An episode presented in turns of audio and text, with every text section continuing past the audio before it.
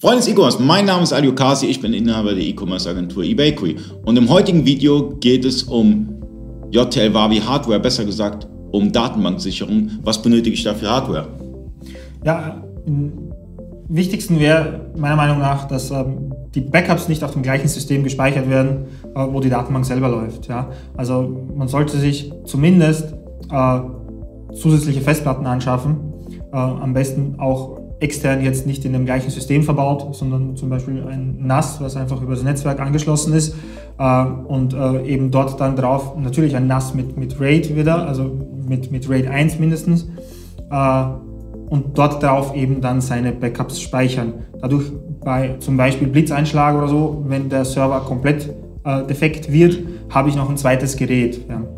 Ähm, wie schaut es aus mit, mit, mit Cloud-Backup? Beispielsweise nutze ich eine Google Cloud oder wie auch immer? Äh, Gibt es natürlich auch die Möglichkeit. Man muss aber bedenken, wenn jetzt eine Datenbank groß ist, werden, die Backups auch ziemlich groß werden.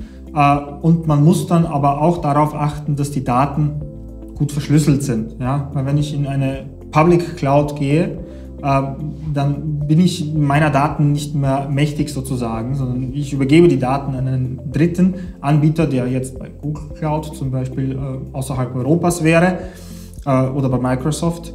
Äh, und da muss ich dann eben schauen, dass meine Daten dann gut gesichert, also verschlüsselt sind zum Beispiel. Hm? Und wie sicherst du die Daten bei deinen Kunden? Wir haben eigene Backup-Server, also Drittsysteme. Und auf diese Backup-Server, die sich äh, in Nürnberg zum Beispiel befinden, äh, werden dann Backups gespeichert. Wir backuppen stündlich und also wir machen differenzielle Backups jede Stunde der Datenbank. Äh, alle 24 Stunden werden Vollbackups der Datenbank gemacht und zusätzlich noch des gesamten Servers. Das heißt, wir können eigentlich fast zu jedem Zeitpunkt alles wiederherstellen. Ähm, was jetzt sehr wichtig ist, zum Beispiel, wenn ich auf einen Server ähm, eine böswillige äh, Software installiere, äh, unabsichtlich, wie so ein Lockkey oder so irgendwas, was mir dann äh, den kompletten Server äh, verschlüsselt und ich nicht mehr darauf zugreifen kann, äh, dann haben wir mit unserem System eben immer die Möglichkeit, dann einfach, sagen wir mal, zwei Stunden zurückzugehen äh, und das Backup einzuspielen und dann sind die Daten halt wieder da. Und wo sind die Unterschiede zwischen differenzielle Backups und Vollbackups? Differenzielle Backups werden einfach, also ich mache das Vollbackup und nach dem Vollbackup wird nur die Änderung mitprotokolliert und dann in einer Backup-Datei abgespeichert. Das heißt, ich habe das Vollbackup zum Beispiel um 1 in der Früh und mache äh, jede Stunde dann das differenzielle Backup, äh, wo dann eben jegliche Änderungen, die seit diesem 1 Uhr Backup passiert sind, gespeichert sind. Äh, somit habe ich eben die Möglichkeit, äh, das Full Backup zu restoren, also wiederherzustellen und dann eben Stunde X, also zum Beispiel 13 Uhr hm? Und es gibt nochmal die Möglichkeit, dass man beispielsweise mit so einer Kassette Backup, die nimmt man dann mit, also man wechselt die dann ja, immer. Tape, Tape Backups. Hm? Es gibt Tape Backups, früher gab es die oft. Früher hat man nur Tape Backups gemacht, weil das äh, am meisten Speicherplatz hatte. Hm? Ähm, heutzutage ist es eher selten, bis gar nicht eigentlich, auch nicht im Datacenter, äh, weil man ja die Lokationen äh, sehr schnell verbunden hat. Das heißt, äh, ich habe halt immer die Möglichkeit, dass ich jetzt äh, an Location 1 in einer Brandzone äh, Daten speichere und in Brandzone 2 habe ich meinen Backup-Server.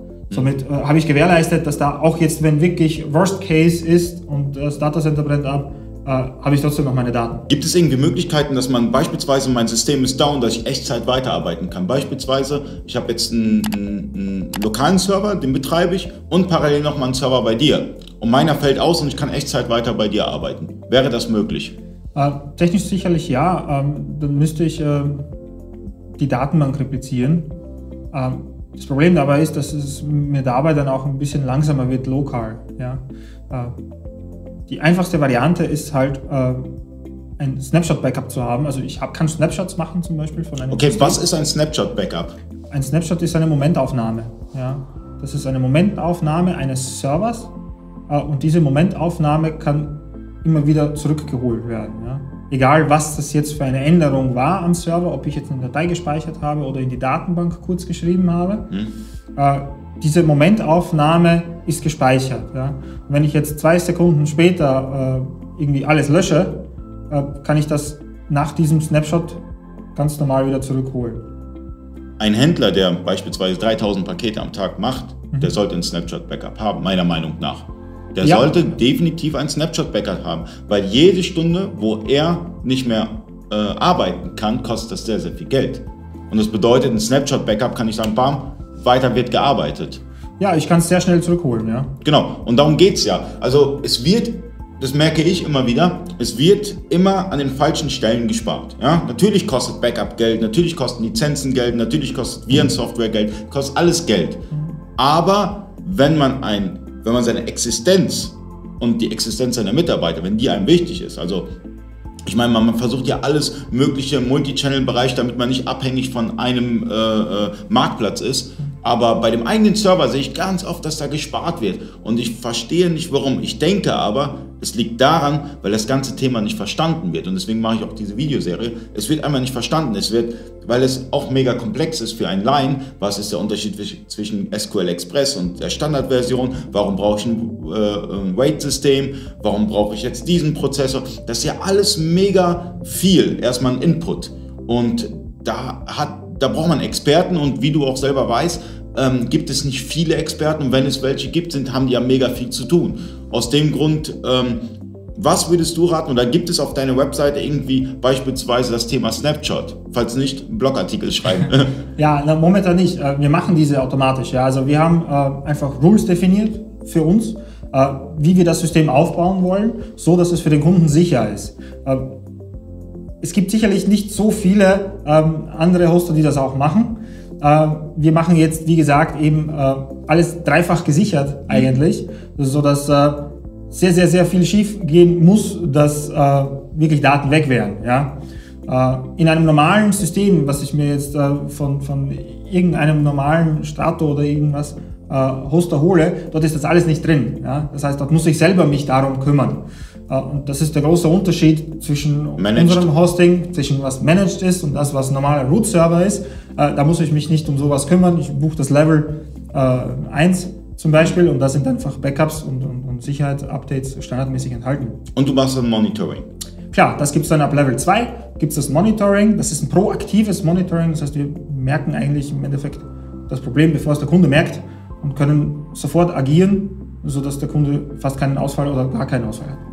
Also, Backups sind so das Wichtigste, wenn ihr die JTL Wavi nutzt, ja?